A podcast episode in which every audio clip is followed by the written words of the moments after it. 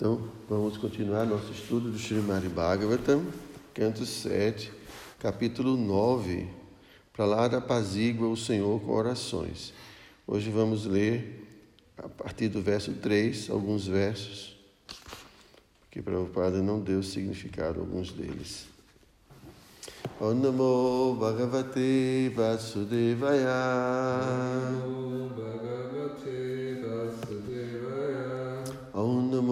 Namo Bhagavate Vasudevaya. Om Namo Bhagavate Vasudevaya.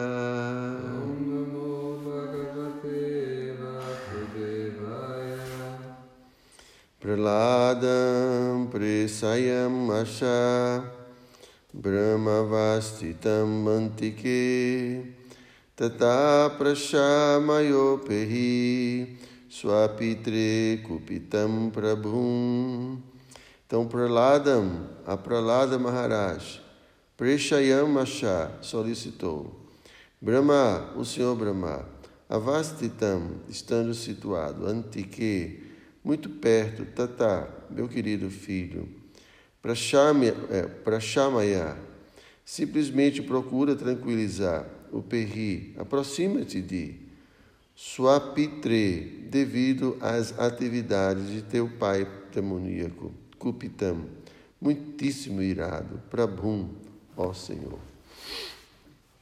Então, tradução, significados, dado por sua divina graça, Srila Prabhupada. Depois disso, o Senhor Brahma pediu a Pralara Maharaj, que estava postado bem perto dele: Meu querido filho, o Senhor Nrisimhadeva está extremamente irado contra teu pai demoníaco. Por favor, adianta-te e tranquiliza o Senhor. Verso 4. Tradução. Narada Muni então prosseguiu: Ó rei, embora fosse apenas um menininho, o sublime devoto Pralada Maharaj aceitou as palavras do Senhor Brahma. Lentamente ele avançou ao encontro do Senhor Nishinradeva e caiu. Em seguida, de mãos postas, ofereceu suas respeitosas reverências. Verso 5. Ao ver o menininho Pralada Maharaja prostrado a seus pés de lótus, o Senhor Nishinradeva ficou embevecido em afeição por seu devoto. Erguendo para lada, o Senhor pôs sua mão de lótus sobre a cabeça do menino, porque sua mão sempre produz destemor em todos os seus devotos.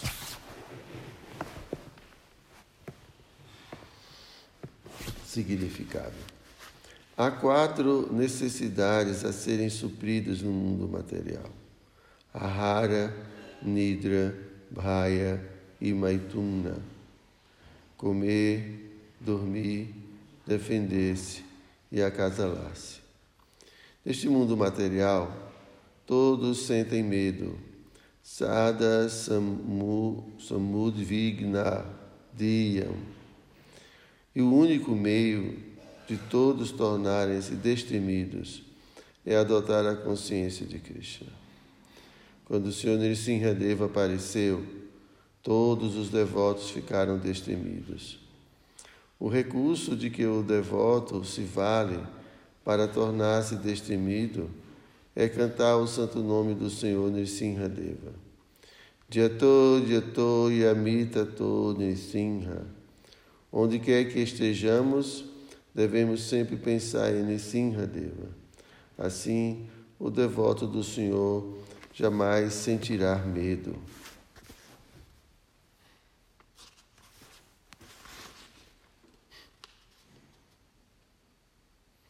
Então vou ler mais um verso, verso número 6.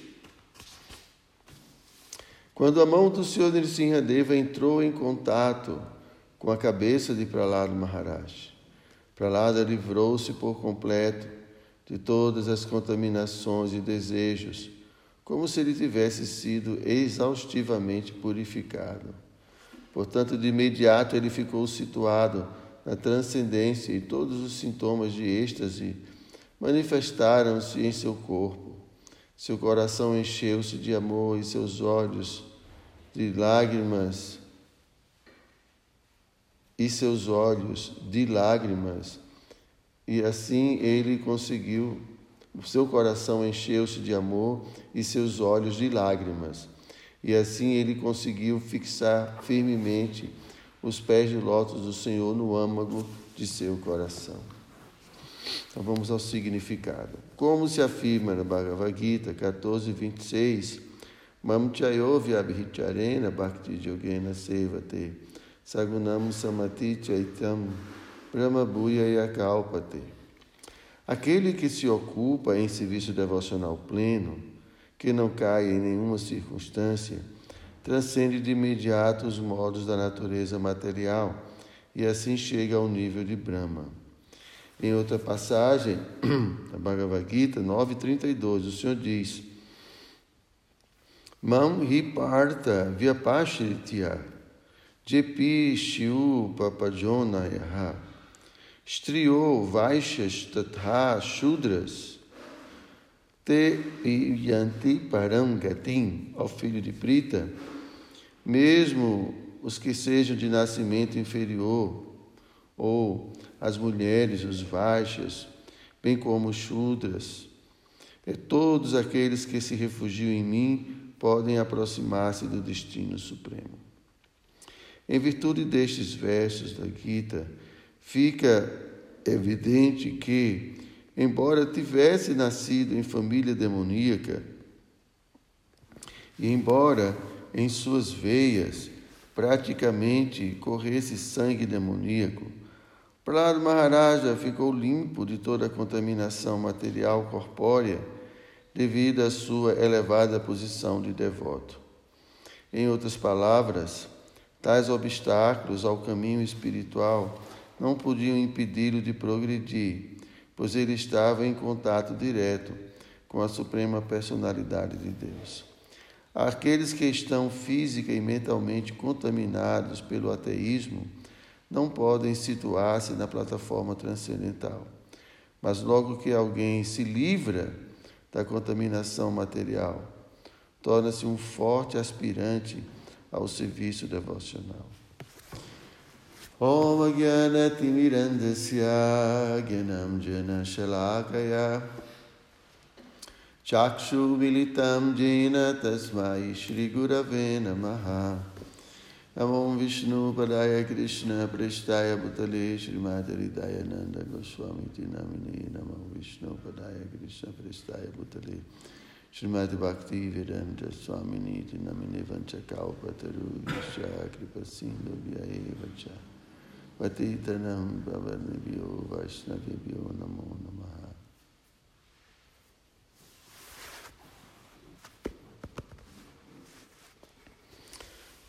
Então, aqui Prabhupada termina né, esse significado falando que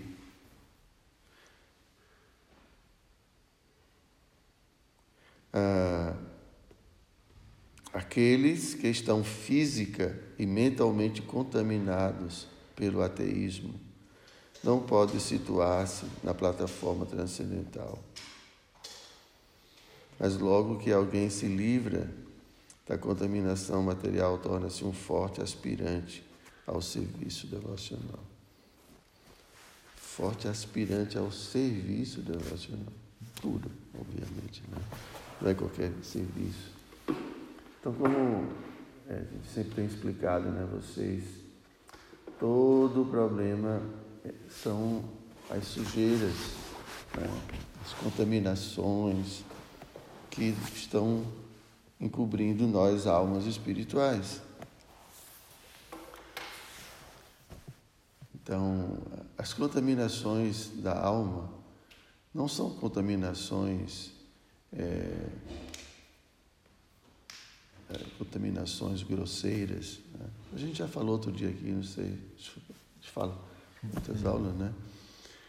Então, a alma, ela não interage com a matéria. Por isso que Krishna fala né, na Bhagavad Gita, a alma não pode ser morta, não pode ser cortada, não pode ser molhada. Porque não tem como, a alma em si não, não, não, não, se mistura. É como, é como, por exemplo, a, a água e o óleo. Né?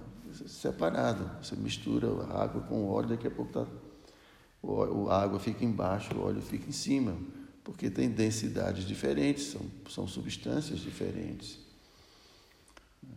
Então não é, é diferente. Você pode misturar água com barro, e aí você vê a água, ela vai, né? Mesmo assim, o barro, às vezes, ele, né, o barro decanta um pouco e você vê, mas a água ainda fica meio suja, porque se contamina com pequenas partículas. Mas a alma não, não se contamina. Mas como é que é isso? Como é que pode ser? Como é que a gente fala alma contaminada?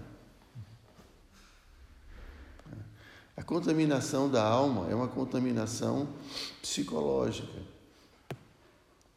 é uma crença, é, é uma fantasia, ela aceita uma fantasia. Então, a gente acredita em algumas coisas sobre nós mesmos, né? e a partir disso a gente, é, a, a, gente, a partir dessas crenças, a gente também desenvolve é, expectativas, desejos, nós almas, em função do que a gente acredita que somos. Aqui Prabhupada está falando do materialismo. Materialismo é uma filosofia, uma ideologia de vida. É algo psicológico, é algo sutil, não é. Materialismo não é, é sujeira física. Então, é, a gente, a, a gente é, acredita numa, num estilo de vida, um estilo de vida materialista. Então, uma pessoa acredita que é corpo. E desenvolve então uma ideia de viver, que é viver explorando o corpo, o que o corpo pode oferecer de prazer. Então, e a partir disso, dessa ideia né, de que eu sou o corpo e que eu vou explorar o corpo, eu desenvolvo muitas outras é, ideias que estão relacionadas com essa compreensão. Então, assim, a alma ela está contaminada, contaminada com o materialismo. Nós, almas, acreditamos nessa, nessa ideia. E a gente acredita em muitas outras coisas. Não é que a gente só acredita na ideia do materialismo. A gente acredita que qualquer coisa desse mundo pode ser é, nossa propriedade, por exemplo. Mas essa crença é falsa. Para a alma, isso é falso. Porque tudo é propriedade de Krishna. Então, por que, que a gente não consegue ver Krishna em todo lugar? Em tudo?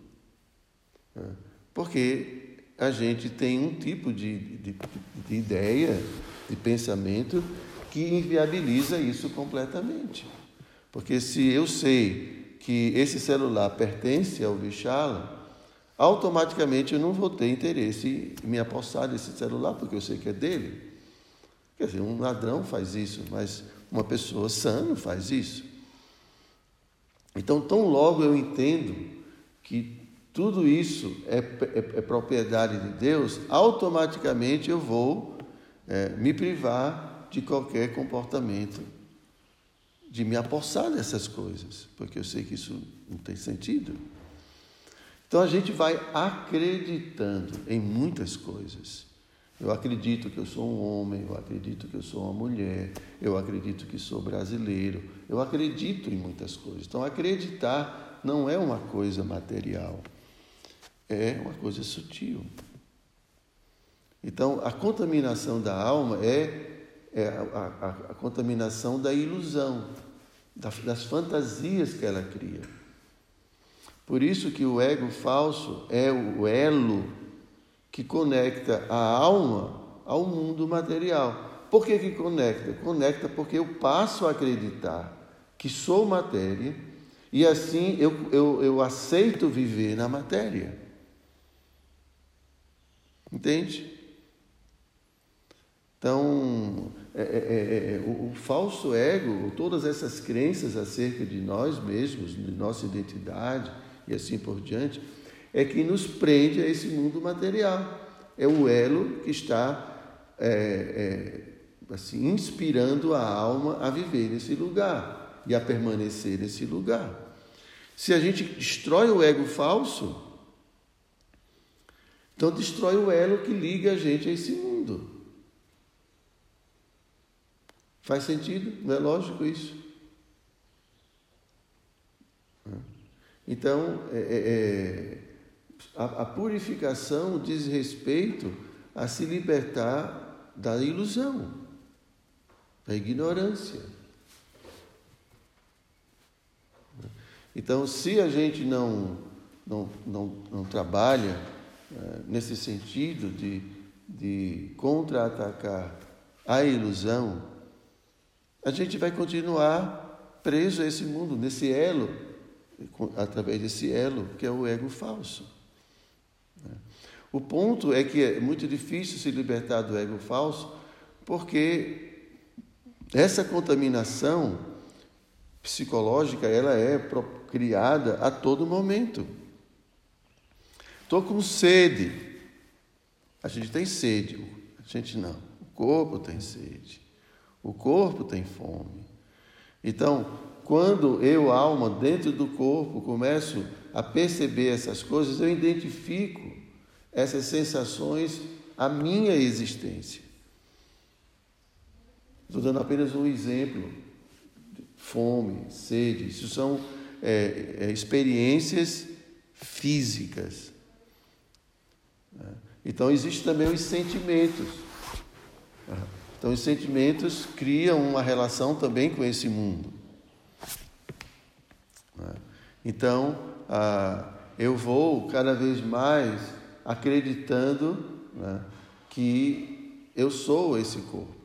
É, é muito interessante, né? Você, porque o corpo, é, o corpo produz reações é, relacionadas ao que a gente pensa.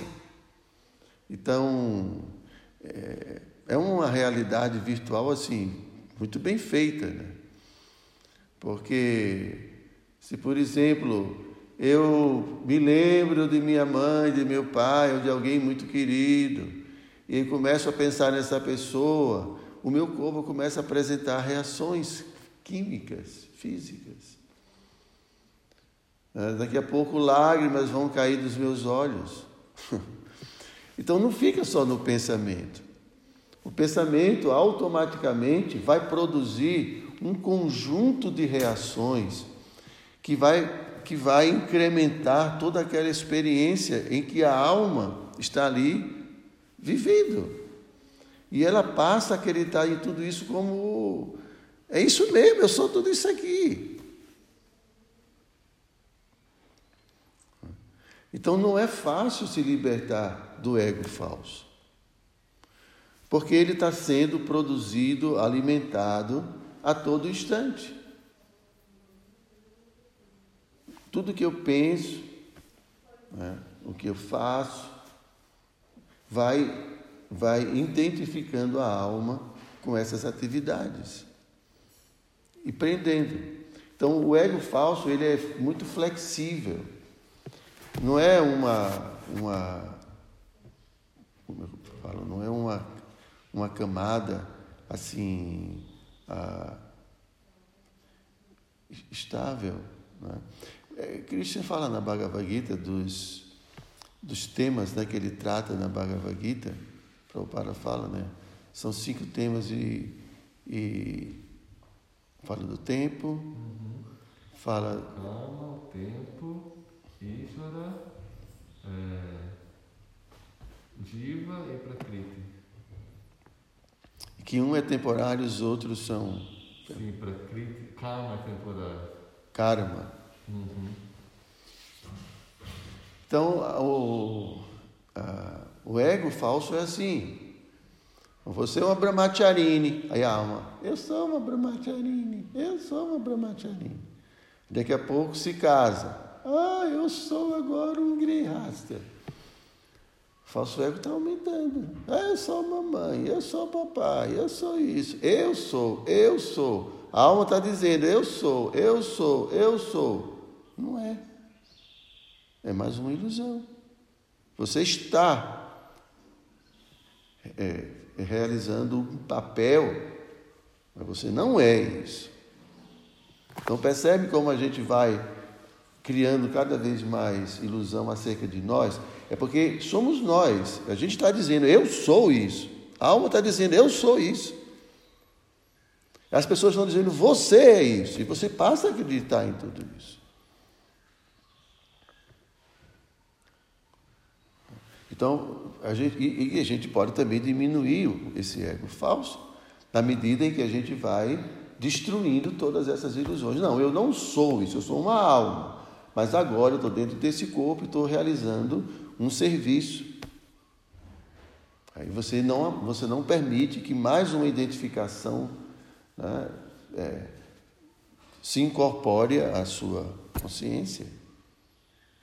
O corpo está sentindo isso, o corpo está sentindo dor, não sou eu. O corpo está com fome, o corpo está com sede. E eu não me identifico mais com o corpo. Está sentindo dor. Tudo bem, paciência, vamos tolerar. Estou dentro do corpo. É? Como alguém dentro do carro, ninguém diz, ah, eu sou o carro. Eita, o, o pneu furou. É? Ou então, é, faltou gasolina, está faltando gasolina. Eita, que barulhozinho é esse? Você ouve, você percebe, mas você sabe que você não é isso. Tem que ir para uma oficina cuidar do carro. Não é cuidar de você? Então, a própria vida vai incrementando o ego falso. Ou esse, esse, esse elo, essa corrente, ela vai ficando cada vez mais é, poderosa. Então a gente vai se enraizando cada vez mais, se prendendo à natureza material. O processo da vida espiritual é justamente o contrário. É a gente ir diminuindo nossa identificação. Então, isso não significa que a gente não vai viver. A gente vai viver, só que a gente vai viver de uma maneira lúcida, entendendo a diferença é, entre o que eu sou de fato e o que é o corpo, e as coisas que eu vivo nesse mundo. Então, aqui Prabhupada está falando que enquanto, enquanto né, é, aqueles que estão física né, e mentalmente contaminados pelo ateísmo, não podem situar-se na plataforma transcendental. Né. Prabhupada cita o famoso verso da Bhagavad Gita, Manchayovi, Abhicharena. Então, aquela pessoa que está ocupada em serviço devocional e não cai em nenhuma circunstância. Por que, que ele não cai? Né. Porque ele, ele não cai porque ele já transcendeu a influência da, do, do, mundo. Ele já, já destruiu seu ego falso. Entende a lógica? Hã? Então, como ele não tem mais ilusão, então ele não cai.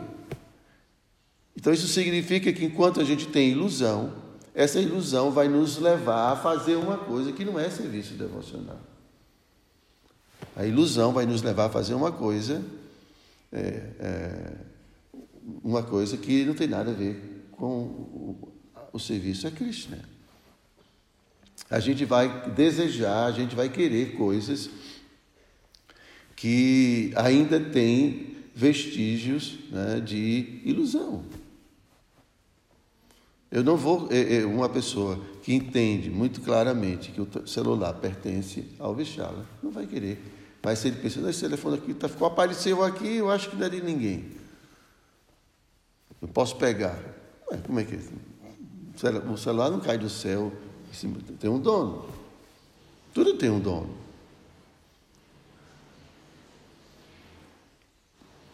Então, o processo da consciência de Krishna é purificar a nossa, é, é, é purificar essa contaminação, essa ilusão essa fantasia.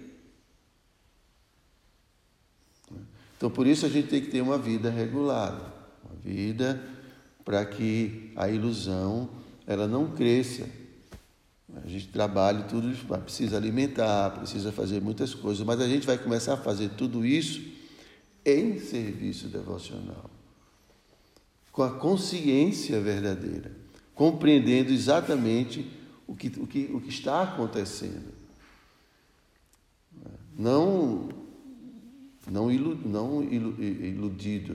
Né? Então, dessa forma, a alma ela obtém liberdade. A liberdade para poder executar de fato o serviço devocional. Porque agora a gente não é livre. Nós somos prisioneiros. Prisioneiros da luxúria, prisioneiros é, de muitas coisas. Então a gente não consegue exercer nosso livre-arbítrio adequadamente porque nós não somos livres. Apesar de a gente poder fazer escolhas, que isso é livre-arbítrio, eu posso escolher ir para a direita ou ir para a esquerda. Mas se eu não sou livre, né, uma pessoa livre, ela vai escolher aquilo que de fato é o, seu, é o, é o que vai lhe trazer benefício. Entende? Eu sei né, o que é melhor para mim. Ah, eu sei que fumar não é o melhor para mim. Eu sei disso, mas eu não consigo deixar de fumar. Então ele tem livre-arbítrio, ele pode decidir parar de fumar, mas ele não, não consegue parar de fumar, porque ele não é livre. Ele está preso a um vício. Então a gente fala, eu queria tanto ser assim, mas não consigo, porque você não é livre. Você pensa que você é livre que você tem liberdade, mas você não tem liberdade, porque os seus condicionamentos materiais, seus apegos, não permitem que você é, possa tomar decisões e atitudes plenamente racionais, plenamente benéficas para si. E essa liberdade é uma conquista. Nós precisamos conquistar essa liberdade para poder exercermos nosso livre-arbítrio adequadamente, perfeitamente. Entendem isso? Senão, o nosso livre-arbítrio não serve de nada.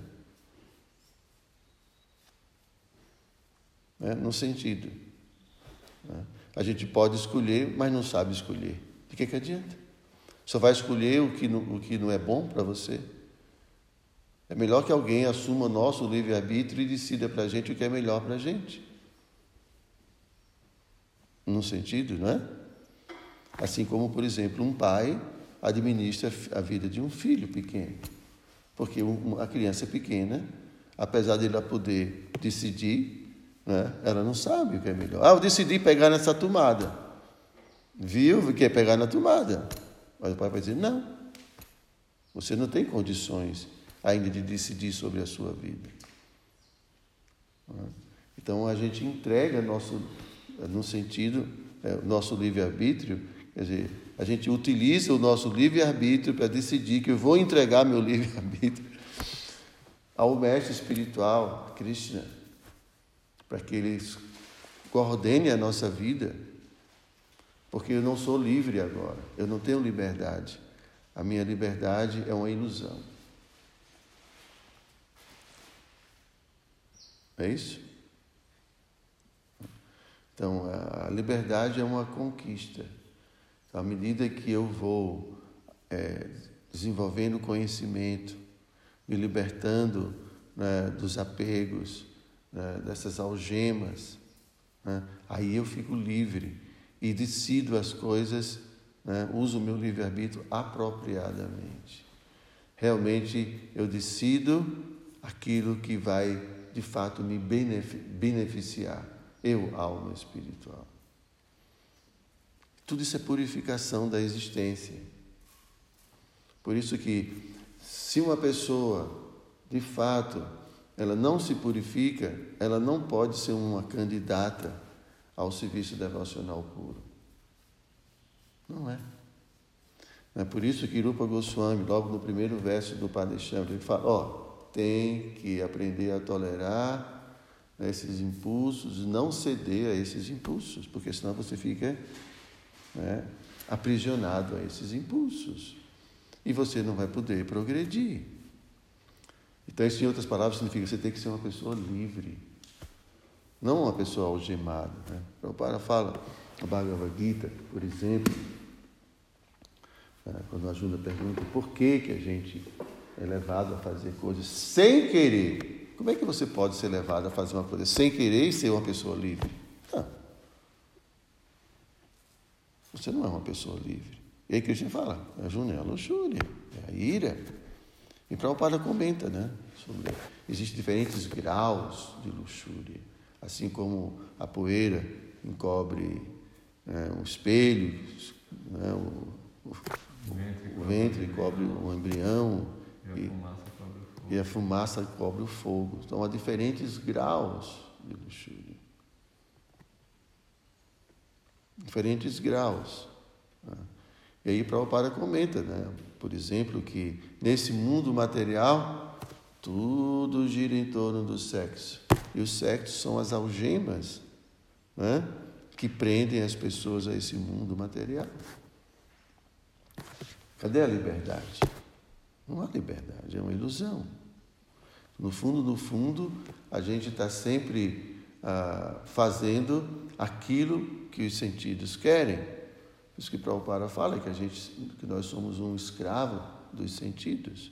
Eu estava ouvindo uma palestra ontem e uma neurocientista falando sobre livre-arbítrio e liberdade. E, então ela estava comentando uma coisa bem interessante. Você tem um gato. E toda vida que você vai sair, você dá um, uma coisa gostosa para ele. Ele se condiciona a isso. E toda vez que ele percebe que você vai sair, porque a gente sempre tem um ritual, né? Antes de sair, pega uma bolsa, calça um sapato, não sei o quê. Ele já percebe e vai naquele lugar onde você sempre dá a coisa gostosa. Ele sempre fica ali. É. E se você desiste de sair, ele ainda fica ali na esperança de daquele prazer. É. Então, a gente também é desse jeito. A gente fica condicionado aos prazeres da vida. É. Então, eu quero fazer uma dieta. Né? E aí aparece aquele, aquela macarronada, né? com queijo tudo mais. E aí um lado diz, não, seja, seja forte, seja responsável. Então aí é o, o livre-arbítrio, né? Aí você começa a pensar nas possibilidades do que você pode fazer. Mas de repente você fala, sabe de uma coisa? Eu mereço essa macarronada. Só que a gente merece sempre, né? Não é só uma vez. Isso é só um exemplo. A macarronada é só um exemplo. Mas quantas vezes a gente pensa, não, isso não é o melhor para mim e a gente termina fazendo? Condicionamento. É, nós estamos condicionados a certos prazeres, certos apegos materiais. Sem se libertar disso, preso. Você é um prisioneiro. Não é que você não possa comer uma macarronada. Pode comer uma macarronada. Mas o ponto é que você está preso. Então, uma pessoa que de fato obteve a verdadeira liberdade, ele vai comer uma macarronada hoje e para ele não vai ter nenhum problema. Mas para uma outra pessoa que está condicionada a tudo isso, né, para ele comer macarronada, por exemplo, pode ser. Né? Então, é, é, mais prisão. Por isso que é, Prabhupada fala que a austeridade é dizer não aos sentidos. Dizer não. Só de birra. Não vou fazer. E aí você começa a se libertar né, dessa prisão. Você começa a ter força. Você começa a dizer não. Né? E, se, e de encontra a, a imposição dos sentidos. Isso é austeridade. Austeridade. Então aí a gente vai conquistando essa liberdade. Então por isso que é, a gente vê nas escrituras e os sábios sempre falam de cultivar desapego, cultivar renúncia, é, austeridade, para poder cada vez mais diminuir nossos apegos e nossos condicionamentos a, a, que a gente tem, né? Quanto, quanto menos apegos e assim, condicionamentos a gente tiver, né, menos presos a gente vai estar. Livres.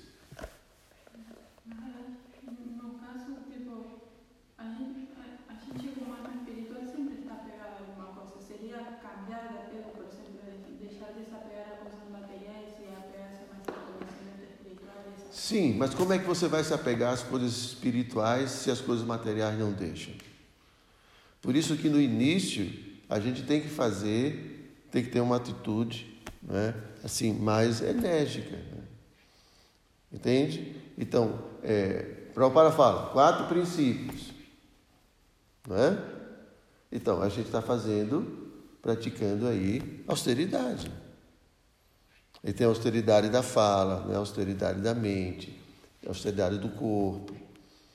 É, é, isso é, é vai, é, a austeridade aí de encontra a muitas coisas que os sentidos querem. Porque não é só porque os sentidos querem que a gente vai dar. Porque muitas coisas que os sentidos querem podem nos prejudicar. O ponto é que, através das experiências que a gente vai tendo, nós podemos nos condicionar a essas experiências de tal forma que a gente fica aprisionado. É. A gente pode ficar aprisionado quimicamente, por exemplo, uma pessoa que, usa drogas. Ela não só fica apegada à experiência da droga, como ela também fica condicionada, presa às, às substâncias químicas né, que, que as drogas possuem. Então a gente vai criando certos hábitos né, e hábitos e vícios né, com as experiências. Então, ah, sei lá, qualquer coisa, ah, eu vou assistir filme. Aí começa a assistir, ah, que coisa boa, e fica, e fica, daqui a pouco você está preso a isso. Mais um condicionamento. Preso a comer uma determinada coisa. E assim. Entende? E a gente vai ficando condicionado. E aí chega a hora, olha, vamos deixar isso. Não consegue deixar. Não tem liberdade. Então, para você praticar serviço devocional puro e não cair em nenhuma circunstância que é a perfeição, claro que não estou dizendo que isso é fácil, mas eu estou explicando como funciona. Não pode ter condicionamento material. Tem que transcender a matéria. Transcender a, matéria significa transcender é, a, a, a transcender toda a atração que a matéria exerce sobre a gente. Quando eu digo atração, é isso, a macarronada atrai a gente. Por quê? Porque a gente sabe o gosto e quer desfrutar disso. Então atrai. É? Então, os corpos atraem. E uma praia bonita atrai, sei lá. Muitas coisas atraem a gente, atraem os sentidos. Né? E quanto mais vazão a gente dá aos sentidos, é o gatinho que vai experimentando uma coisa gostosa, mas todo dia o gato come aquela ração lá, né? E aí de repente aparece uma coisa feita assim, não é, Prabhu? Feita lá na lanchonete, Govinda. Aí a pessoa, pô, eu quero voltar àquela lanchonete, aquele negócio ali é muito gostoso. Eu, todo dia eu como esse negócio aqui chato, agora ali tem uma coisa gostosa.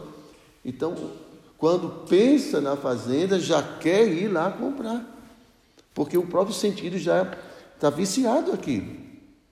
Por isso como é importante fazer coisa gostosa, porque as pessoas ficam apegadas à experiência. Então, logo, lá em Frajadão, aí pum, já conecta com o sorvete, por exemplo. Se o sorvete for bom, né? Se o sorvete for, oh, nada. É assim que acontece. Né? Então, é, é, para, você, para que a alma não caia mais, ela já ela não tem mais esses vínculos materiais. Ela não, ela não se sente mais atraída por isso. Pode até, os sentidos podem até ter alguma atração, mas não são suficiente, essa atração não é suficientemente forte. Né? Por isso que a consciência de Krishna é, você se atrai a Krishna muito mais do que qualquer outra coisa nesse mundo. Isso é, é, é Ruth, Lute é um gosto tão especial, maior do que o gosto por qualquer outra coisa nesse mundo. Mas como é que eu vou ter esse gosto? Se eu não canto minha japa, se eu não vou para os programas espirituais, se eu não, não me ocupo em serviço devocional, se eu não faço as coisas, que gosto eu vou sentir? Nenhum, vai ser uma, um porre. Só isso. Vida espiritual é um porre. Sabe o que é porre, né? Traduza para ela.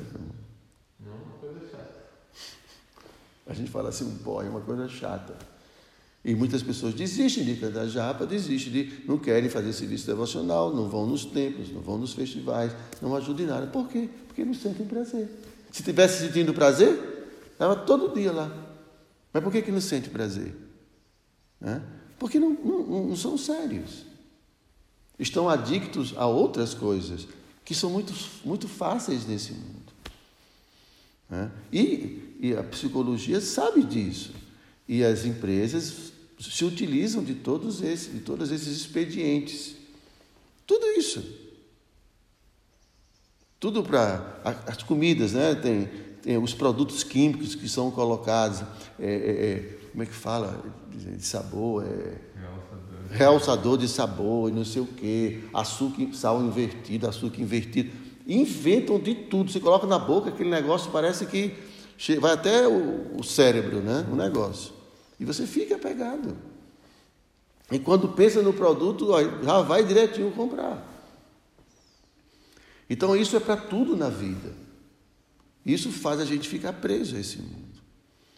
Então, por isso que voluntariamente a gente precisa fazer austeridade. Né? Na medida certa.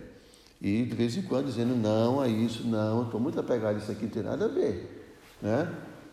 Então, repetindo, não é que a gente não pode tomar um sorvete, não pode comer um macarrão, eu não estou dizendo isso. Uma pessoa livre, ela pode fazer qualquer coisa, porque ela já é livre.